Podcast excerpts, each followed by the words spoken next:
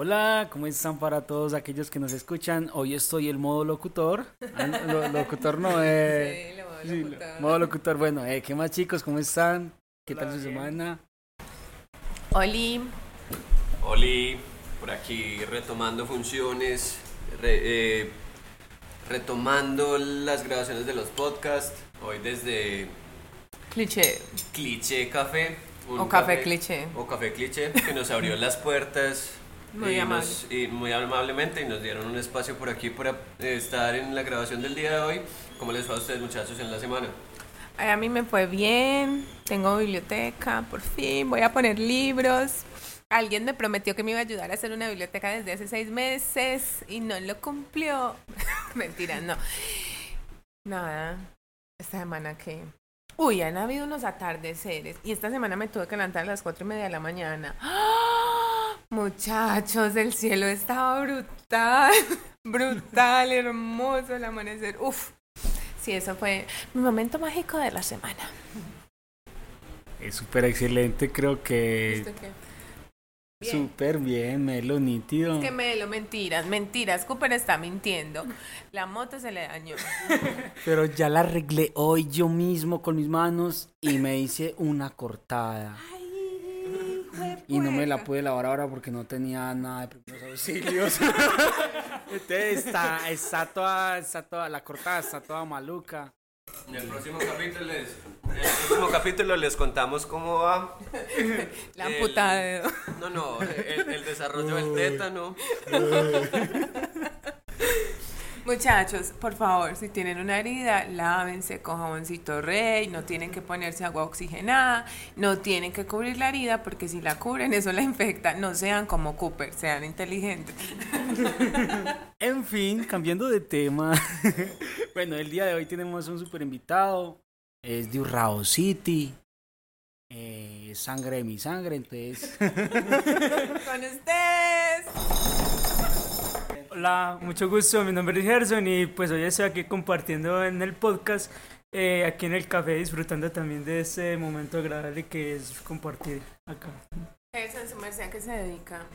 Eh, pues, eh, a traba- pues trabajo de lunes a viernes y ya pues esta semana, los fines de semana gracias a Dios puedo descansar y, y muy feliz porque ya, ya se puede decir que ya la otra semana tengo moto nueva, entonces... Sí, es algo que estaba esperando hace mucho rato, pero sí me tiene muy feliz, la verdad, y, y sigue esperando a, a poder disfrutarla. O sea que podremos cantar próximamente junto con Mini. Ay, lo voy a decir. No quería decirlo, pero ando por ahí con los de siempre. No, no. Mini es Gerson, lo que pasa es que le decimos Mini Cooper porque como Cooper acaba de aclarar, es sangre de su sangre, entonces Cooper, Mini Cooper.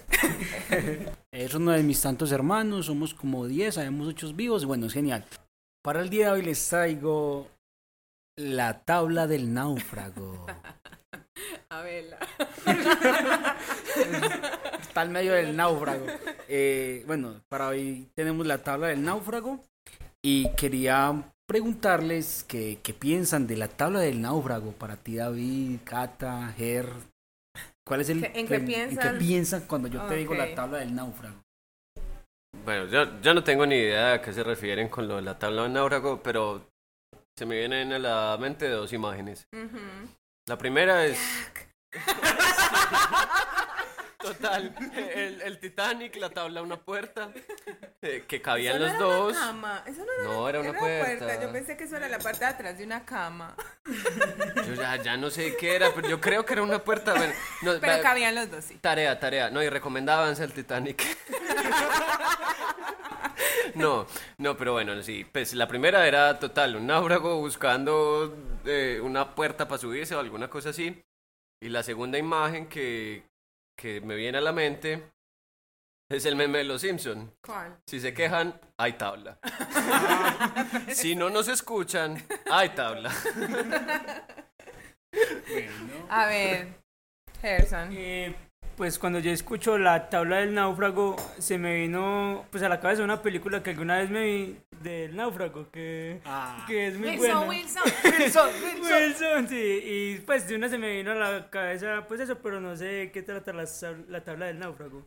Pero sí. Bueno, no sé, Cooper, si cuando hablas de la tabla de náufrago haces referencia a esa expresión que usamos, o pues no sé qué tanto la usamos. Yo creo que hay conmigo varias personas que la usamos para hacer referencia como a, a esas cositas que nos sirven de tabla En medio. para sobrevivir en medio del océano, porque a veces estamos con el agua ahogándonos, estamos en un océano profundo, es de noche, no hay luna, no hay estrellas, el cielo está oscurísimo, el mar es miedoso y solamente hay una tabla a la cual nos aferramos para no morirnos ahogados. ¿Es a eso a lo que se referencia? Estás en lo correcto. Uh, tenemos una feliz ganadora el día de hoy. Me pagan la cuenta en cliché. Oigan, acá hacen una salchicha y un chorizo. Mm. En fin. sí, delicioso. Bueno. Eh, pues quería partir de del primer pensamiento que yo tuve cuando eh, le estaba pensando para este podcast. Para este lo- episodio. para este episodio, la tabla del náufrago, pues inicialmente fue lo de lo del Titanic, que los dos caían en la tablita. Pero después profundizando respecto a esto, eh, hace poco me leí un, un libro, que fue el último libro que me terminé de leer, ¿sí? que es de, de las mil y una noches, una versión pequeña. Y en el último O sea, había... que no están todas las historias de Cherezade. Ah, Ahí pues la última historia Es los siete los siete viajes de Simbad. Ajá. Y Simbad era un marinero que, que era un loco apasionado por el mar. Hmm. Y el man llegaba a su lugar de, pues, de residencia y estaba súper bien con todo lo que tenía, el dinero que había recogido durante sus viajes. Y lo cogía el desespero como que necesito mar, necesito mar. Y arrancaba y le pasaba unas cosas súper O sea, tenía una adicción al mar. al mar, Le literal. daba síndrome de abstinencia. Y allá le pasaban cosas súper voladas. Siempre terminaba en un naufrago, en un naufragio. O sea, él nunca terminaba su historia bien. Siempre, sí la terminaba bien, pero siempre se estrellaba el barco, ¿Qué quedaba el estaba solo. haciendo que se autosaboteaba tanto? Mm. y la otra referencia es la de la película de Wilson, Mm. que es muy conocida del actor Tom Hanks. ¿Te la has visto, David? Me la he visto. No, no sé, no sé cuál es la película de Wilson. Pero Wilson es una pelota de fútbol o de voleibol De que él le dibuja con una mano, Con un la sangre. Ya, ya, con ya. No, sí, sí conozco la referencia, conozco los memes, pero nunca me he visto la película. Si me hace falta, de- la voy a ver, la voy a ver. Voy a ver la película esta vez. Bueno. Bueno, y hoy quiero hacer mucho énfasis en Wilson. Mm. Porque en la película de Tom Hanks, Wilson fue su tabla de náufrago. O sea, él estaba llevado de carajo en una isla sin saber nada que hacer. Y sin contacto humano. Nada de contacto Nada. humano. Llegó un momento de colisión que se encontró el balón, le dibuja la carita y se vuelve su mejor amigo. ¿Cómo es que llegó un balón Se allá? cortó, pues, estaba flotando. Él empezó a Ah, recoger llegó muchas flotando. cosas que, que de arriba de al mar. importación, creo que era así. Eh, Pues era un barco que llevaba como muchas cosas, importaba pues... Eh, avión. Porque el, el- él cayó, él no cayó en un barco. Ah, fue un avión. ok, no me acuerdo mucho de la película, pero entonces sí, eh, llevaba pues como muchas cosas y él coge eso y creo, si no estoy mal, se corta la mano y la coloca en el balón, entonces Ah. ahí vio como la carita Ujú. y ahí fue como que se le vino pues la idea de crear ese personaje para utilizarlo. Pues. Para no sentirse tan solo. Mm. Y es en una pregunta que, que tengo y es que cuáles son los mecanismos que utilizamos en medio de los naufragios Naufragios. personales. Mm. Entonces, Tom Hanks, bueno, el actor, no, ¿cómo se llamaba él? Eh, Mm. él utilizó como mecanismo a Sí, Wilson, como recurso. como sí. su recurso instantáneo Mm. en medio de una colisión que tenía en su corazón y en su vida. Sí, Entonces podemos hacer referencia en que a veces en nuestros días, en X momento de, de De nuestra vida. vida, vamos a tener un momento de colisión, De parce tipo naufragio, o sea, en donde el barco se nos estrelló, se nos estrelló el proyecto, se nos estrelló La eh, relación, la relación de la pareja, vida, la vida. mascota. Cualquier cosa nos puede suceder y nos va a llegar un momento de naufragio y de colisión. Y en donde hay tormentas, lluvias, estamos quizás ahogados. ¿Y será que a veces entramos a, una, a un naufragio con alguien y lo dejamos por fuera como Rose? qué buena pregunta, qué interesante. Bueno, cuentan, cuéntenme cuáles son sus, su, su tabla. el medio de un naufragio, el medio de esos momentos de colisión que llegan a nuestras vidas. Bueno, pues a mí mi, mi tabla de náufrago principal son los libros. O sea, o sea, o sea, no, desde chiquita. En mi casa realmente no hubo mucha cultura de lectura ni nada de eso. Pero yo creo que desde muy pequeña encontré los en los libros ese refugio. Entonces, digamos que para esa etapa de mi vida fue muy necesario. Los libros a mí me salvaron la vida en muchos sentidos. Y hoy siguen siendo tabla de náufrago. O sea, algo tan sencillo como, como que pues ha sido un día difícil, o una semana difícil. Am, y quizás no he podido alivianar las cargas que a veces innecesariamente uno le pone. Y es como yo llegar a mi casa y ver mis libros. O sea, incluso solamente sentarme en el piso a mirarlos. Eso es- ya es como que, ay, como que estoy recogidita ahí, como... Entonces, claro, mucha gente me dice como, no, deja de ser horrible, ¿qué haces con ese montón de libros? Porque además yo me trasteo mucho. Y lo peor... Me han tocado todos sus trasteos. Todos no, uno. Pero berraco carga la la... conozco. Bueno, desde que me conoce. Hace o sea que to- cinco años. Bueno, o sea que le faltan todavía 10 trasteos. Imagínese. Entonces, mm, ha sido como, no me importa las 20 cajas del libro. O sea, porque para mí ellos son los que me dan esa sensación de sosiego. Y para muchas personas eso será una estupidez, otras personas me dicen, no, yo no puedo tener muchos libros, yo leo un libro y lo regalo o lo intercambio y eso es súper válido.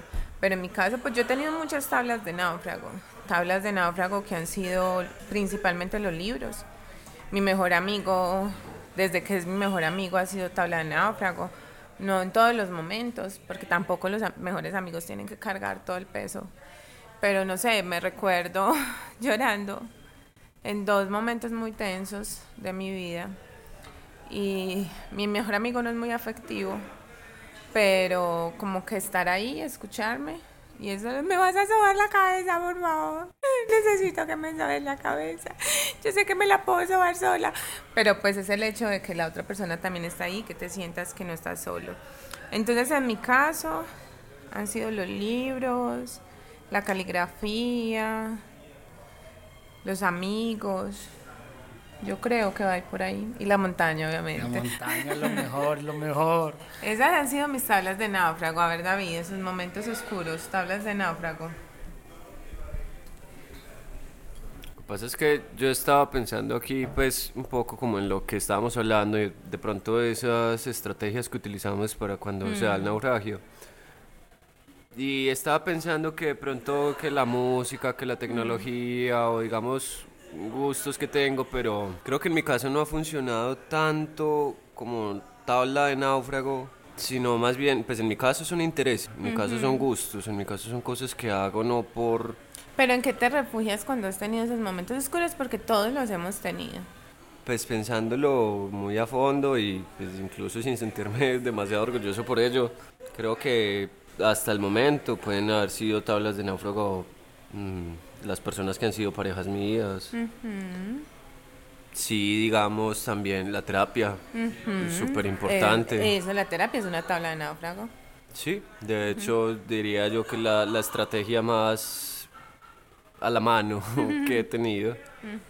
Y bien, no, pues realmente sí es curioso la pregunta es por ese punto, por lo que me pongo a pensar es que realmente qué tanto los intereses funcionan como tal o funcionan como, como intereses, porque es que eh, incluso ahí lo decía, para mí la música, para mí la tecnología, para mí mis proyectos o los, sí, los proyectos de emprendimiento que he tenido han sido más que para evitar sentirme mal como buscando un- una... No, pero es que no es como una evitación, es, es realmente como buscar oportunidades o No, buscar... no, por eso, es que eso es la tabla de náufrago. La tabla de náufrago es decir, juepucha, me estoy hundiendo. Me estoy hundiendo. Y no le estoy encontrando sentido a nada. Y entonces fue puerca, me pego esta banda, me pongo a montar esto en el, en el piano, en la guitarra. Tú que tienes el bajito, haces esas cosas. Entonces, como que en esos momentos donde yo me estoy hundiendo, así sea mi interés en la cotidianidad, en mi caso, lo- yo leo todo el tiempo, pero cuando quizás ha sido un momento oscuro, es donde yo más me pongo a leer más o a pintar más, pues a hacer más cositas de caligrafía, estudiar más, porque, porque si lo pensamos además, y tiene que ver un poco con lo que hablábamos en otros episodios, el tema de mm, que me va a producir serotonina, endorfinas, noradrenalina, oxitocina. Entonces, ¿por qué finalmente terminan siendo tablas de náufrago? que me va a permitir mantenerme a flote a pesar de que estoy en un naufragio? Y ya luego vendrá otra cosa que, que me saque de ahí, ¿cierto? Que ya no estoy con la sensación de haber naufragado, pero es una cosita que aunque sea un interés de la cotidianidad, a mí me mantiene con vida. Sí, ok, y de pronto esa era como la separación que estaba pensando, porque no, no sería como me estoy hundiendo y voy a evitar, digamos, ese estado o caer más o toda la cosa, pero sí lo veo como un, un evitar. Eh, sin embargo, los intereses yo los veo más como no, no, no me estoy hundiendo, no realmente, pero es algo que me genera gusto, placer, bienestar. Entonces termino pues promoviendo también esas cosas, pero no por no hundirme, también es como por, te por encontrarle sentido, sí, por gusto, pues es... Porque hay gente que tiene como tabla de náufrago, no sé, el bazuco. Ok, Pues, es eso, es eso. O sea, yo en un momento de oscuridad, esa tabla tiene huecos. sí, ¿a qué recurro para tratar de mantenerme a flote? Porque seamos honestos, o sea, sinceres y usted con usted mismo y dígase, a ver, yo mismo. Puede que yo nunca he tenido deseos suicidas, yo nunca he planeado ni mierda, pero que hay momentos en que absolutamente todos, todos, y el que no que me escriba, por favor, hemos querido que se abre la tierra y que nos trague. Todos. Y en esos momentos de cuando yo quiero, pues al menos así entiendo el tema de Cupercio, que Sí, sí. cuando yo quiero, cuando yo siento que no soy capaz, que me pesa el mundo, que soy Atlas, ¿qué hago para no morirme ante esa sensación? Ok, y cuéntanos tú, hermano mío, Mini. Eh, pues mira, de cierta manera, que cuando hiciste la pregunta no había como analizado ese punto de vista de en qué me refugio yo, eh, pues esa, esa tabla de náufrago que yo he tenido. Entonces, eh, haciendo el análisis así interno, pues en este momentico así, analizaba que he tenido muchos, eh, muchas tablas de náufrago. Porque en su momento, pues, eh, tuve pues entonces ahorita con lo que me decían a Cata, entonces una tabla fueron las drogas, porque estuve, llegué, llegué a un punto en el que probaba pues solo como, porque de cierta manera las drogas les- le cambian a uno el estado de ánimo, entonces como que buscaba yo, eh, ahí me refugiaba yo en eso, porque quería olvidarme de tal cosa, pues de cambiar ese momento que estaba yo pasando maluco, entonces sí, es como esa era como la forma en que yo me refugiaba y con los amigos también pues que de cierta manera uno salía con ellos. Eh, y eh, también pues han sido, no, he- no siempre he estado con una misma tabla de náufrago, sino que, no sé, me considero, eh, hablando pues y escuchando de lo que decías, que tú desde chiquita con los libros, entonces yo decía, eh, pues yo no he tenido una, una estabilidad como con una tabla de náufrago, sino que uno cada vez se va refugiando en cosas diferentes. Y por el momento pues veo que... café. No, rico café, café. Amamos el café. Dale. Muchísimas gracias. Entonces, eh, pues eh, analizaba también eso que en muchas ocasiones de mi vida que me he sentido mal, pues me he echado, me he echado en una cama a ver series, películas, como, como en, en eso que decían pues ahorita de uno cambiar pues la mentalidad de tratar de cambiar eso. Eh, uno quedarse todo un día o pues eh, dependiendo también porque si uno trabaja pues obvio que ahí estaría sí, pues, pero cuando uno tiene su espacio que eh, sí he visto que me echaba como a morir si me acostaba todo el día en la cama y ni comía ni nada, sino que ponía el celular y me ponía a ver series todo el día hasta que, hasta que me quedaba pues, hasta que ya no le da hambre, si, si mucho o así, pero si es algo que uno se analiza y, y, le, y mira uno como que una tabla buena para uno refugiarse, porque de cierta manera uno analiza que no son tan malas. pues, pero de cierta manera eh, hay tablas que le hacen a uno daño al cuerpo, pues a uno mismo, en el cuerpo, el interior, todo. Pues yo le decía de las drogas, en el punto de las drogas, porque en este momento ya, gracias a Dios, no me refugio en eso, ya me refugio en algo más que me gusta en el momento. Y vamos a esperar ahí que le, que le contribuya a uno como para un bien, sí, para uno mismo, para el futuro. y, y yo creo que ahí con el tema de las tablas de náufrago es justamente importante aclarar eso que acabas de decir. Claro, yo en qué me refugio para mantenerme a flote, pero hasta qué punto esa tabla de náufrago Pues, me hace daño, sí o qué, y lo que hace es que finalmente me termina hundiendo más porque está rota completamente la tabla. Mientras que yo puedo, por por ejemplo, el fin de semana, estoy, llevo una semana muy pesada, llevo un mes muy difícil, se murió mi perro, me- el trabajo es un caos, eh, me pidieron la casa, pasan un montón de cosas juntas, se me daña la moto una, dos, de- diez mil veces. Y, y entonces yo, ¿qué empiezo a decirme alrededor de eso? Los pensamientos inconscientes, pero también eso cómo me hace sentir. Voy cojo una tabla de náufrago que pueden ser las drogas, que pueden ser otras cosas. Bueno, pues, salgo de eso y que esa tabla me va a hundir. No está mal que yo ese fin de semana me quede haciendo maratón de series. Es que realmente hay mucha tristeza. Es que está siendo muy difícil. Ay, yo me acuerdo, les voy a contar una historia. Yo esa historia. Esos catas. Ay, sí, yo cuento muchas historias, perdón. Cuando a mi perro, mi Mateo fue fue una un fuerte para mí en un momento doloroso en mi vida. Él fue, digamos, como esa lucecita que me estaba empujando en un momento muy doloroso, un proceso de duelo muy doloroso. Entonces, Mateo era mi hijo, mi amante, mi mascota, mi perro, mi papá, mi, todo. Y muchas cosas de mi vida, pues obviamente giraban alrededor de él porque solamente vivíamos él y yo. Y un día yo llegué a la casa y Mateo lo habían envenenado. Y ese día, uff, que finalmente por eso es uno debe evaluar cada cosa. Mi mejor amigo justo esa noche entró a mi casa. Yo no sé cómo hubieran sido las cosas si mi mejor amigo no hubiera estado ahí conmigo ese día. Y él se puso muy mal, pues entonces yo le estaba haciendo contención a él antes de yo entrar en shock. Y para mí era terrible, un momento que yo, o sea, yo no podía dejar de tocarlo, pero yo quería salir a la calle y, y volver y, y- y mi cerebro esperaba como, no, como que la instrucción era sal, sal a la calle Sal y vuelves. y vuelves y no va a no pasar va a pasar nada, nada. sí, y él va a estar ahí, colita él va a ahí. estar ahí. Y, y era una incomprensión, una cosa tan absurda, tan absurda, un momento que mi mejor amigo me tuvo que llevar a la cama, porque yo no era capaz ni de moverme. Y desde la cama yo lo veía a él porque él quedó en la sala. Ya habíamos llamado a, mm, pues a, la, a la veterinaria, los que se encargaban como de todo eso, y llegaban al otro día en la mañana. Entonces Mateo quedó en la sala. Y entonces yo desde la cama estaba viéndolo. Yo le decía, no, necesito estar allá. Yo no puedo estar acá, necesito estar allá. Entonces mi mejor amigo am, cogió como la sábana y todo eso y la puso ahí en el piso y me llevó cargada a estar al lado de Mateo.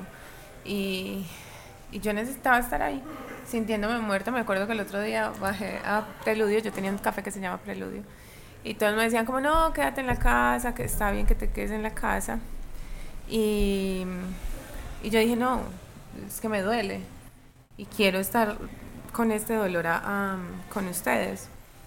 Y bajé y, y lloraba todo el tiempo y la gente me preguntaba por qué estaba llorando. Yo le decía, o me hacían comentarios como, "Mm, parrió mucho anoche. Y yo no, es que no he dormido nada.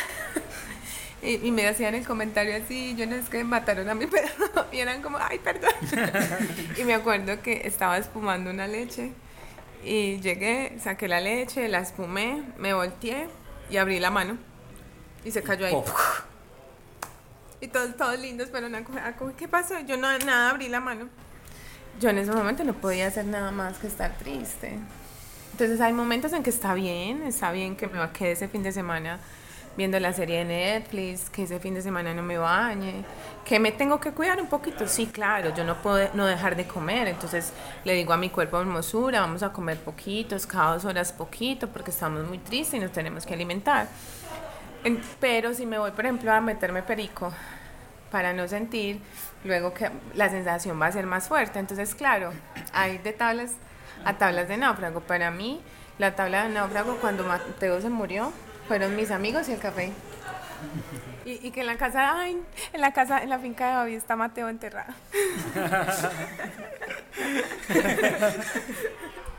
Bueno, de hecho es muy curioso, pues, y ya que nos pusimos como a contar historias y que tocamos por aquí temas como, como, como sensibles y...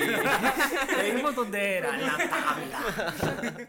pues de hecho fue curioso, pero lo mencionaron ahorita.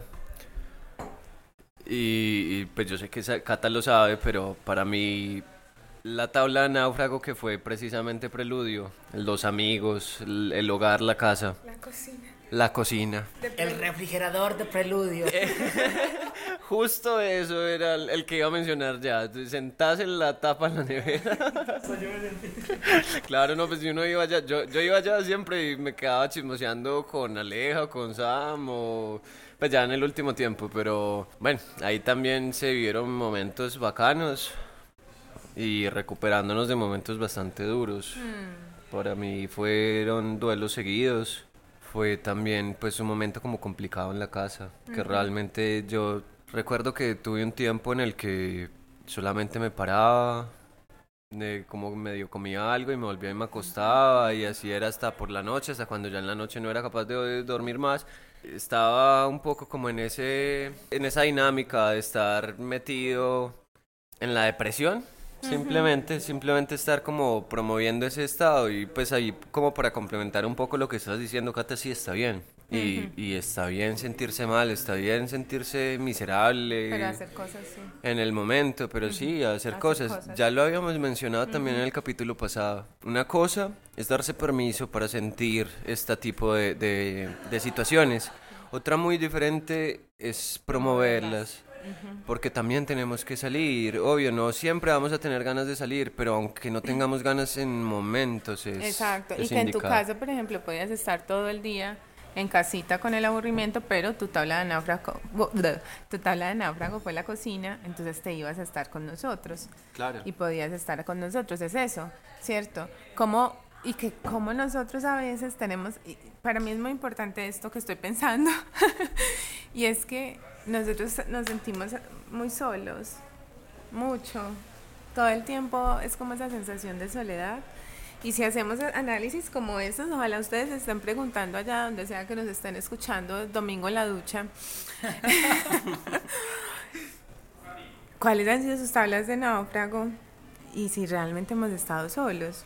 Porque así, aunque sea el señor de la tienda, que le pregunte, que le pregunta a uno sé cómo está. Y puede que no sepan que uno está muy triste, que uno está en un periodo doloroso, pero solamente el hecho que hay alguien, alguien te dice, venga, hagamos esto, venga, conversa en la cocina, venga, salgamos a hacer esto, eh, vamos a comer, vamos a grabar un podcast, qué sé yo. Siempre hay alguien, así sea un desconocido, pero siempre hay alguien. Nosotros realmente nunca estamos solos. Siempre hay alguien. Vean, la varada más extraña, usted está por allá. A mi mejor amigo le pasó una vez que se varó por allá, la regional con no sé dónde, yo no sé. El caso es que era una zona así súper heavy, de noche, y un habitante de calle. Parce, una persona en situación de calle, perdón. Mm, y él pensó que ya lo iba a atracar, y, el man sí iba con la intención de atracarlo, algo así pero como que lo vi ahí como todo ofuscado, como todo preocupado, y el marido, no, venga, yo lo acompaño. Pero hasta allí, va, se lo escoltó. no estamos solos. Bueno, sino que yo siempre he considerado que desde niño mi vida se ha dirigido mucho desde el ámbito espiritual. Entonces siempre mi tabla de, mi tabla de, de náufrago ha sido la espiritualidad mi fe, el creer, el hablar con un ser espiritual, con alguien que creó el universo. y es algo que tengo desde niño, entonces siempre ha sido como, como eso. Y siempre la montaña me ha sanado. Siempre Ay, no, voy a escribir eso en un bordado, que lo quiera medir, lo voy a hacer. Porque... La, montaña me ha sanado. Uf, o sea, yo no fui madre in montaña. o, sea, a mí me hicieron en un tronco.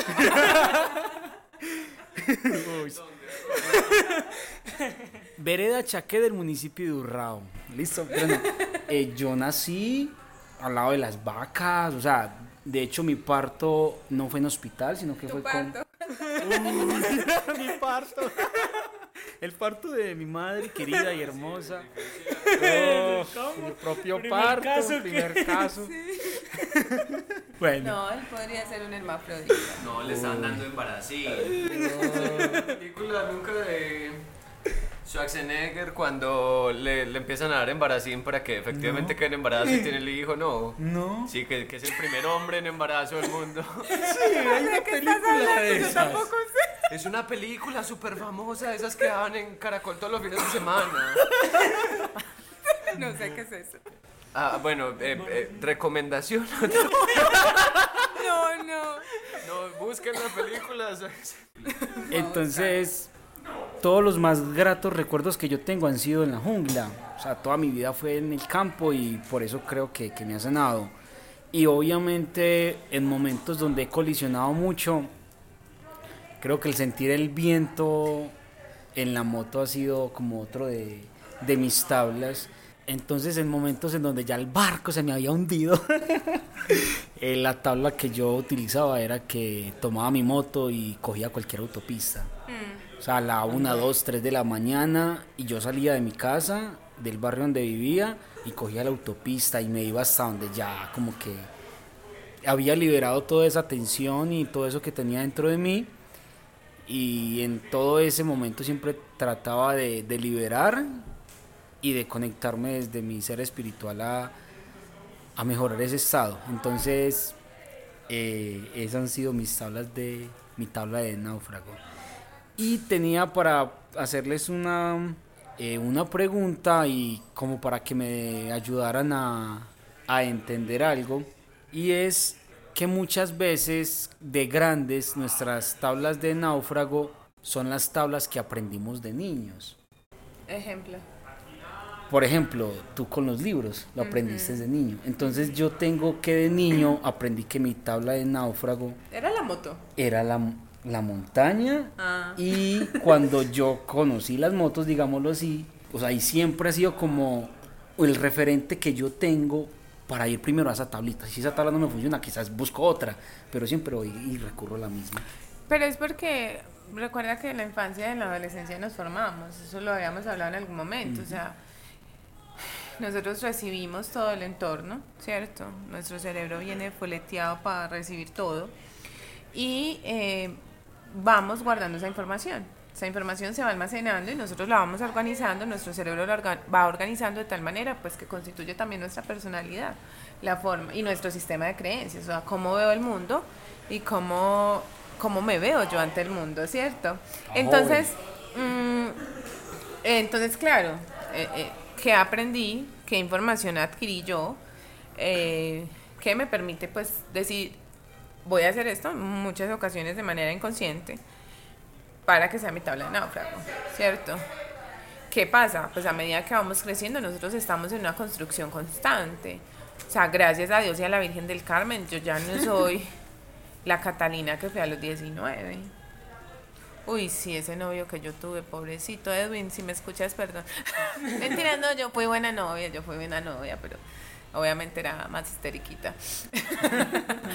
pero, pero gracias pues a esa construcción que yo sigo haciendo y que todos seguimos haciendo porque toda la vida es una construcción, pues las tablas de náufrago también van a cambiar, pero es inevitable pues que tú vengas arrastrando esas cosas de la infancia y de la adolescencia porque eso es lo que nos construye.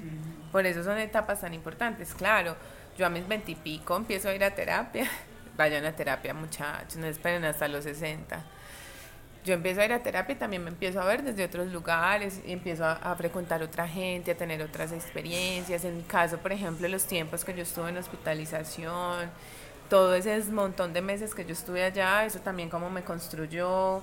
Uy, me acuerdo mucho de esa enfermera, nunca supe cómo se llamaba. Había una enfermera que era la única que me lavaba el pelo. Todas llegaban con una espumita y me limpiaban pues. Pero esta muchacha llevaba balde, subía a la cama, me lavaba el pelo súper bien, no sé, no, y me hacía una trenza, me acuerdo, era la única. Eso, esa sola persona, como también me ayudó en mi construcción. Y, y, y, en la forma también como me vinculó a lo otro y como al otro. Entonces, sí, partimos de ahí, arrastramos eso de la infancia. Los libros para mí han sido funcionales, por eso los mantengo. Eh, pero como así como, como mini, él cambió su tabla de náufrago sí. por tablas que le, no le hicieran daño, ¿cierto? Entonces, finalmente eso es lo lindo, las construcciones que hacemos. Ahora, estamos hablando de que el barco se nos hundió. Ajá. Y buscamos una tablita para resistir. No sean Rose, por favor. sí, marica, no puede estar muy mal, pero si el otro que se está hundiendo y usted puede mover, deje que el otro también se sube a su tabla de náufrago, compártala.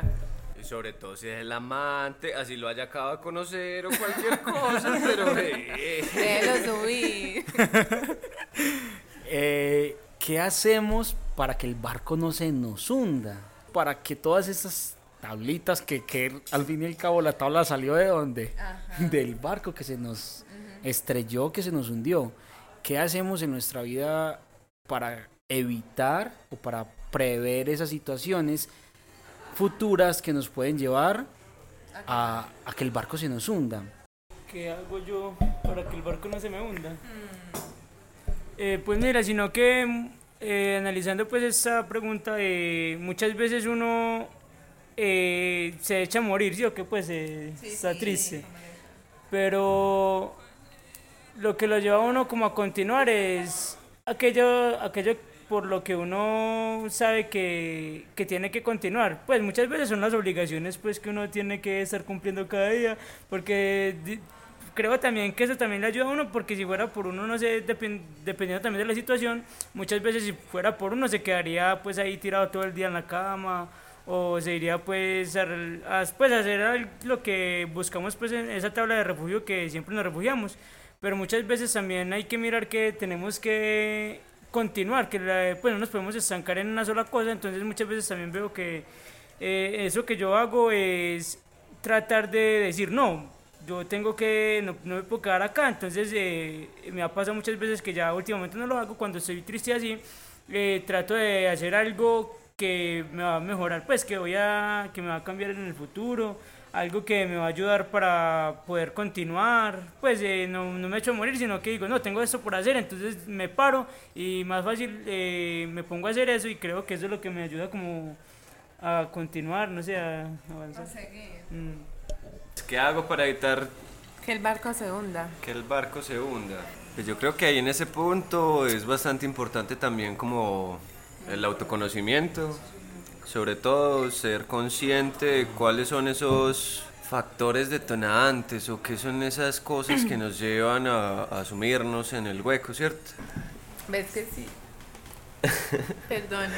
Entonces, sí, sí, si reconocemos cuáles son esos factores que nos afectan y que nos llevan de pronto a hundirnos, podemos también un poco como atajarlos Mm, o intentar evitar, eh, no evitar, intentar cambiar lo que estamos haciendo para evitar también que caigamos en el hueco.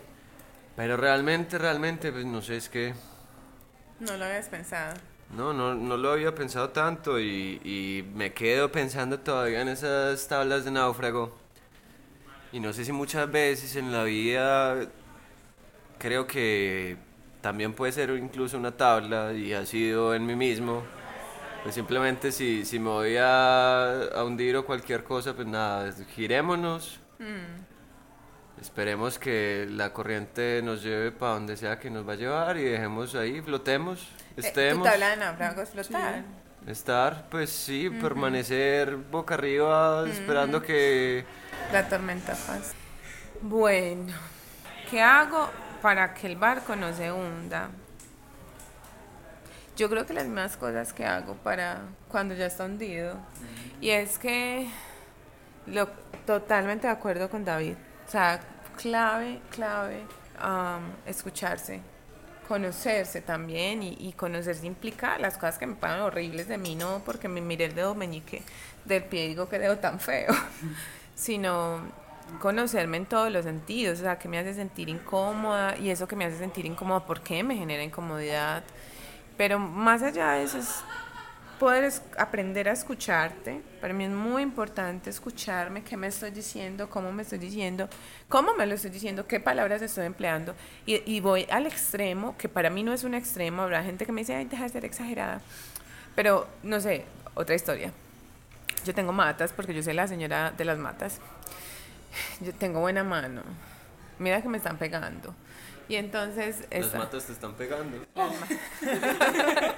Pura término viejita. Señoras y señores, ustedes me van a entender, ¿cierto? Cuando una mata le pega, es que la matica logró sacar raíz, entonces prendió eso. entonces, estaba organizando las maticas y donde yo vivo es tierra fría. Entonces yo tenía una ruana puesta. Entonces puse en una mesita una matica pequeñita y me giré y con la ruana la tumbé. Y al mismo dije como, ah, qué hueva. Y al mismo me dije, ay no, princesa, tú no eres ni ninguna cueva, tú no eres ninguna cueva, perdón, perdón. O sea, excesos, cosas como esas que serían una exageración, pero yo soy consciente cuando me estoy tratando mal. Entonces, una de las cosas es hablarme hermoso. O sea, estos días hablaba con alguien y esa persona me decía que yo era muy estructurada, pero que tenía unas características que hacían que aunque yo montara súper bien la estructura, yo hacía que en la estructura hubiera colores, maticas, cosas bonitas. Y eso soy yo. Entonces yo soy muy consciente de cómo estoy estructurando, si por ejemplo estoy durmiendo pocas horas, observarme mucho, pero principalmente hablarme bonito si me estoy diciendo como no, que estupidez, no, si no, si aparecen pensamientos así, inmediatamente voy a evaluar. Y después de evaluar digo como, bueno, ¿por qué me estoy tratando así? ¿Por qué estoy teniendo esos pensamientos? ¿Cómo estoy hablando de las situaciones? Trato mucho, mucho, mucho, mucho de no obviar nada, porque hay tantos puntos de vista como personas, entonces siempre voy y pregunto antes de suponer.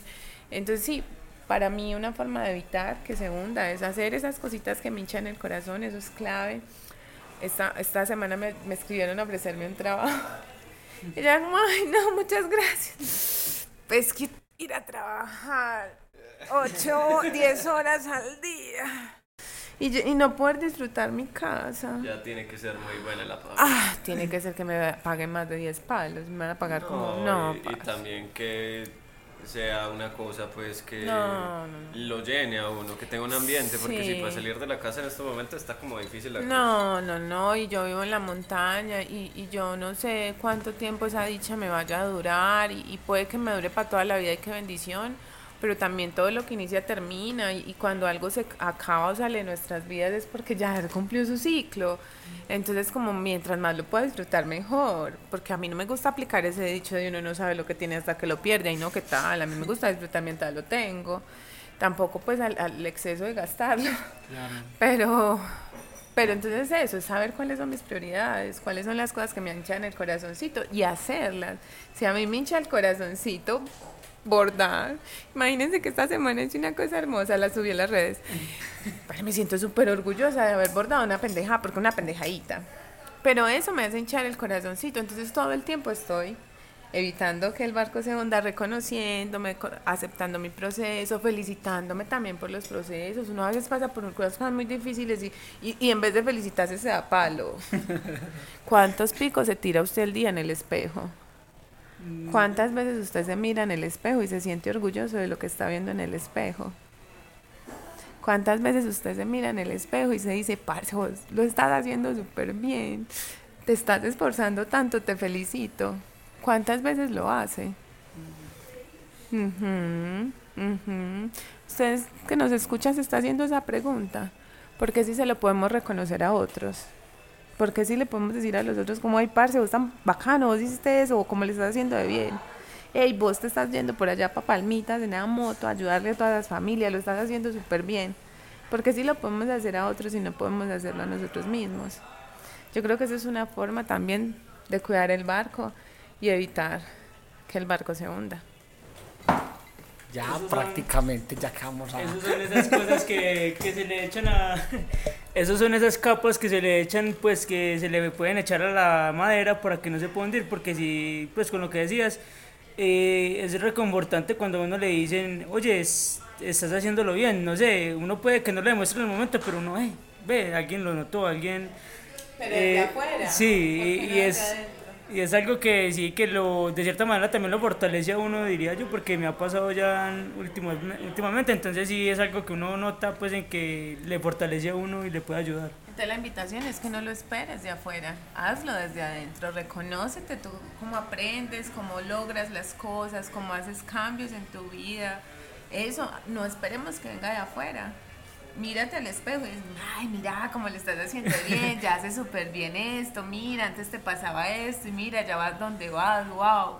Pero llegamos y, y, y nos pasa cualquier cosa y empezamos a darnos látigo, a decirnos, no, es que yo, ¿por qué? Es que yo siempre, Culpa, no. por mi culpa, por mi gran culpa. Exacto, no, pero mira, en otro momento cómo hubieras reaccionado, en otros momentos cómo estarías, mira cómo estás de bien, lo estás intentando, felicitaciones, marica, porque lo estás intentando.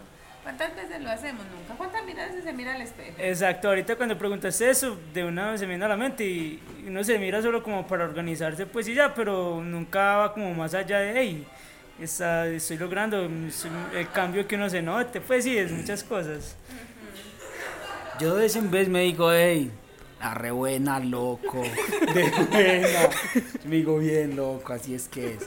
Pero hay que aplicarlo más. Eh, Súper interesante todo esto y claro, totalmente de acuerdo con, contigo, Cata, es hacer todas aquellas cosas que nos hinchan el corazón y que generan en nosotros como esa fuerza vital para, para continuar en medio de, de la vida, porque de aquí en adelante tormentas es lo que nos faltan. Parce, la, la vida... No, gracias, yo puedo aprender sin tu hermano. Nos sobra mejor. Yo estos días le decía a alguien que estaba en un momento de, de naufragio, y no había cogido ni una tablita. yo estaba- mismo, ayer. No, yo me lo hice a mí ayer, pero se lo he hecho a otra persona antes de ayer. Y pues de hecho lo de ayer fue ahí tan, y después reflexioné y dije, no, ya. Porque piensen todos en el, el visorcito del latir del corazón de, de una persona en un hospital. Que pues que es un piquito que sube, baja, un poquito, baja, sube. Así La es la nuestra, la línea de la vida, así es nuestra vida. Tenemos picos arriba, tenemos picos abajo. Y Pero ojo, podemos ser carruseles, piquito arriba, piquito abajo, un- una longitud chévere, pero no, pero no montañas rusas. no, no, no. no. Porque hay gente que le encantan las montañas rusas y te digo no. No, No, no, no, no. no, no, no. Y, y no y hablo en sentido figurado, pues no hablo literal. Bacano la montaña rusa y gritar la adrenalina. Pero hay gente que le encanta entrar a unos dramones en su vida simplemente por la emoción aparente. Estoy haciendo comillas en el micrófono. Bueno, totalmente de acuerdo contigo, pero lo que yo voy es que por encima de, de ese vaivén y de ese sub y baja estoy yo.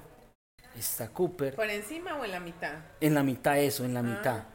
Está en la mitad eh, sosteniendo, digamos, o, o viviendo cada de- destello de eso que me está sucediendo. Entonces es como la aplicación de mi vida hacia esos picos y esas bajas que tengo. Y de aprender, disfrutar, gozar, llorar, reír, gritar, hacer, dependiendo de cada pico, eh, desde Cooper, desde la posición de cada uno de ustedes. Y una pregunta clara que tú has aprendido en tu vida. ¿Cuál es? ¿Me la está haciendo a mí? Sí. ¿Qué aprendo? ¿Para qué? Una pregunta Exacto. clave que has aprendido. Porque ya Cooper cambió preguntar El por qué discurso, a ¿por mí qué? A mí. y para qué a mí. Hacer ese reemplazo.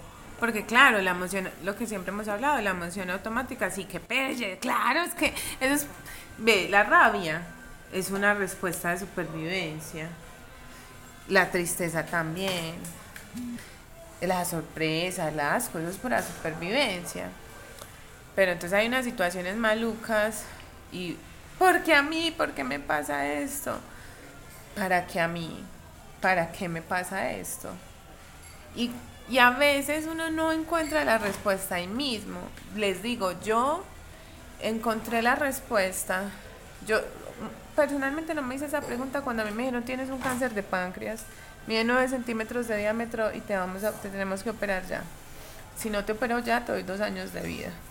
Y necesitamos cinco donantes de sangre y vamos a tener un, un no sé cuánto por ciento de probabilidad de que te mueras en el quirófano.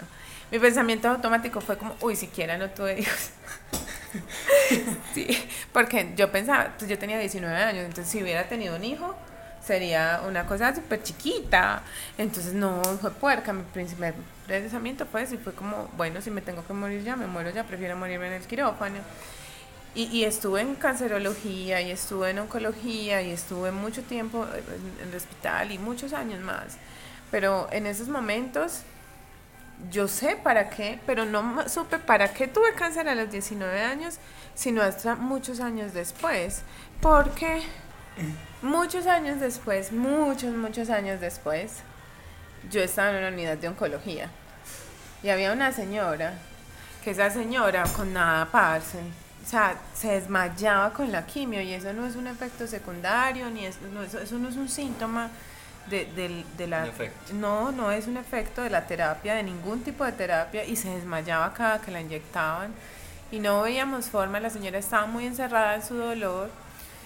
Eh, y un momento que yo le dije, cuando hice la intervención, yo le dije como, yo te entiendo, es que yo sé lo que estás sintiendo, yo sé lo que hay ahí, la sensación física que estás experimentando. Y ella me decía, usted jamás va a saber lo que yo siento. Y yo le decía, sí, es que yo estaba ahí, yo sé lo que estás sintiendo, yo sé el miedo, yo sé las preguntas, yo sé lo que hay en tu corazón en esos momentos. Y ella me decía, deja de ser mentirosa. Y yo le dije, entonces, yo le dije, sí, es que yo tuve cáncer. Yo tuve cáncer a mis 19 años y yo sé lo que es que el médico te diga esto. Yo sé lo que es perder tu cabello. Yo sé lo que es peinarse y que se venga la bola de pelo entera.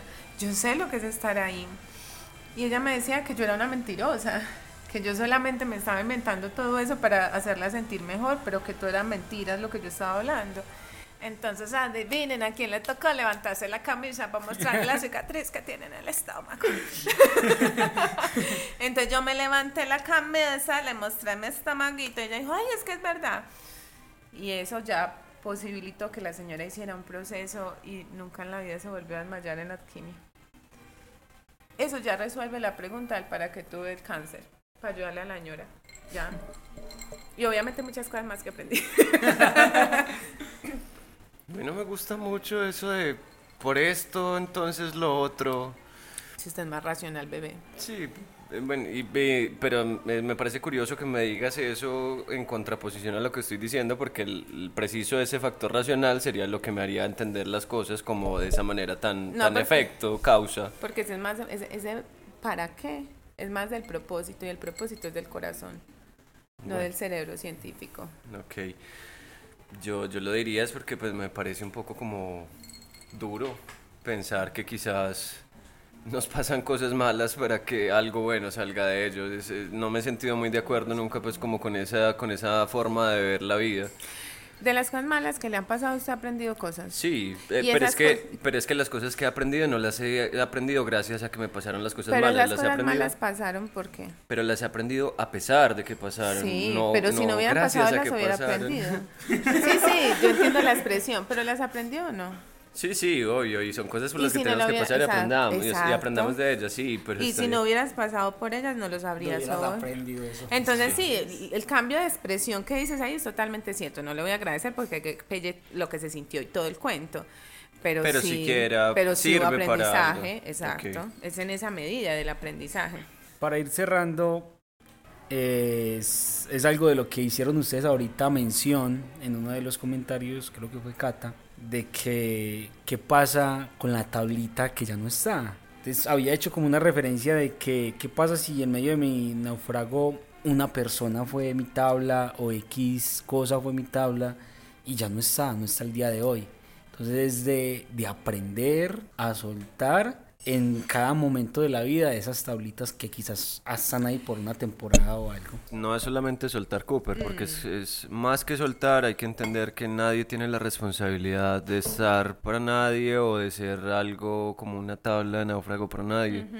Pues de hecho, agradezcamos a las personas que pasan por nuestro camino cuando estamos así, pero nadie debe estar o eso es- Obligado. Y eso es otra de las cosas que, que se suelen como tomar mal, porque entonces mis amigos son muy malos amigos y no están siempre, o si, o si la gente tiene vida y tiene sus propias ocupaciones, no, es que estoy solo porque nadie me quiere, nadie me ve, o no Por- soy... También porque no se dan a las demandas o cosas Sí, es un sesgo, es, pues, es también como, creo que cuando uno se sume en esos estados de ánimo, uno también busca la manera de, de pensar que realmente uno está solo y toda la cosa, pero no, no, no estamos solos. Y de hecho, pues ahorita Cata lo mencionaba, ella pasó por esa situación que la señora insistía que ella no iba a conocer. Y pues Cata, yo... Yo estoy un poco de parte de la señora porque si muy bien podemos tener factores que nos identifiquen o con los que podemos encontrarnos en las historias, también encuentro una, una dificultad en decir que es que sí sabemos lo que entendemos o lo que por lo que pasan las otras personas. Yo, yo sí soy del creer que nadie sabe el dolor de nadie. No, pero ella- la señora me decía que es que yo nunca sabía, que yo no sabía, yo no iba a saber lo que ella podía sentir, porque a mí nunca me había dado cáncer, porque yo nunca había estado enferma, porque yo, pues porque yo no sabía lo que era estar ahí, y yo sí he estado ahí. Y yo entiendo tu punto, obviamente yo no voy a sentir igual que siente David, ni voy a sentir igual que siente Cooper, ni voy a sentir igual que siente Minnie, pero somos humanos, David. Y en nuestra humanidad hay cosas que nos atraviesan absolutamente a todos. Y cuando se nos parte el corazón, a todos se nos parte el corazón, aunque no sean los mismos motivos. Puede que a ti te parta el corazón, que te termine una pareja, a mí alguien en este momento de mi vida, después de todos los años de terapia y todo el trabajo que he hecho interno, yo me doy cuenta que una pareja mía es infiel y sí digo como, ah, qué cagada, porque obviamente hay decepción y todo el cuento, pero no es esa cosa terrible. Antes digo como, listo, siquiera me di cuenta ya, tú no me mereces.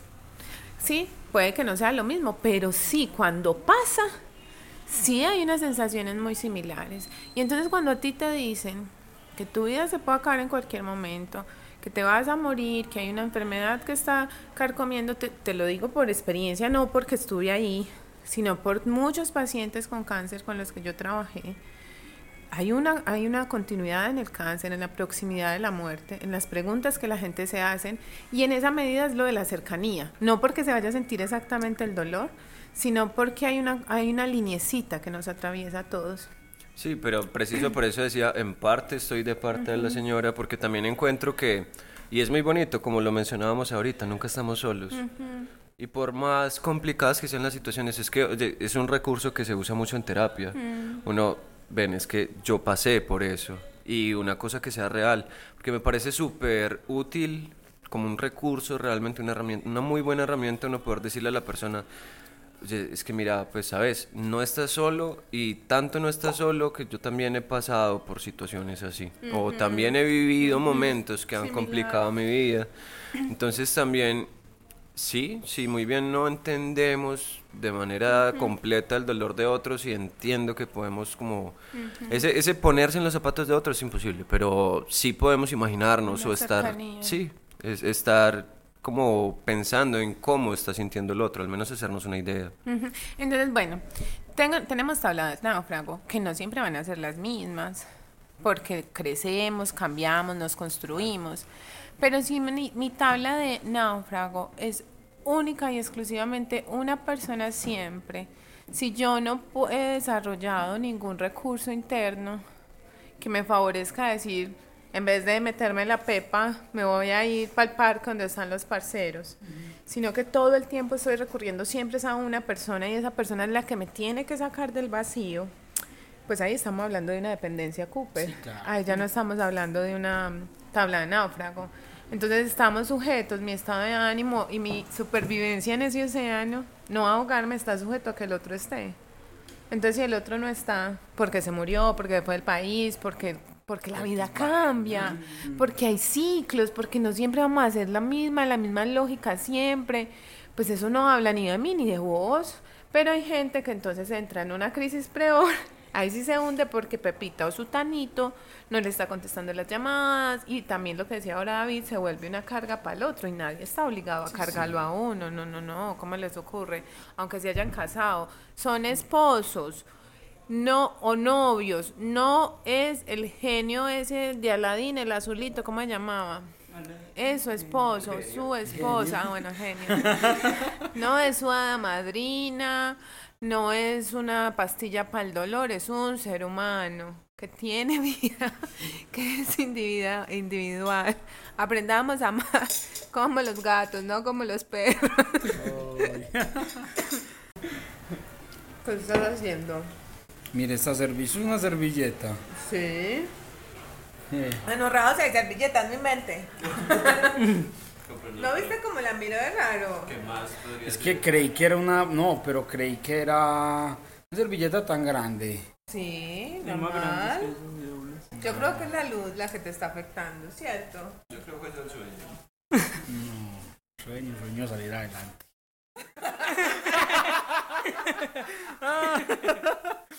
No, muchachos, realmente ha sido interesante pues como tratar estos temas con ustedes.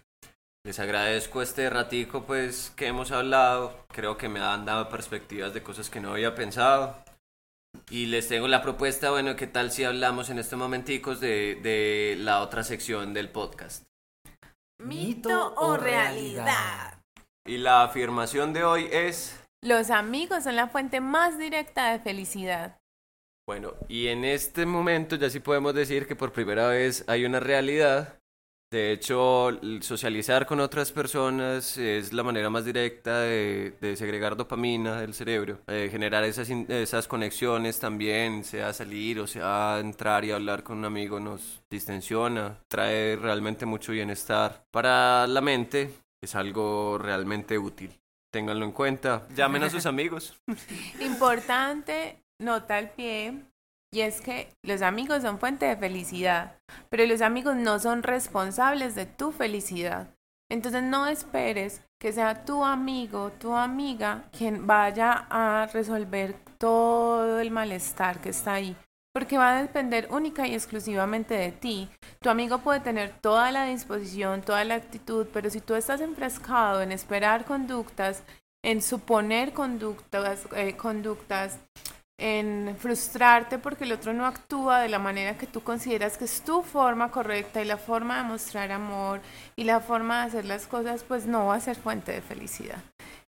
Cada uno tiene sus formas de mostrar amor, cada uno tiene sus formas de ser y eso es lo lindo.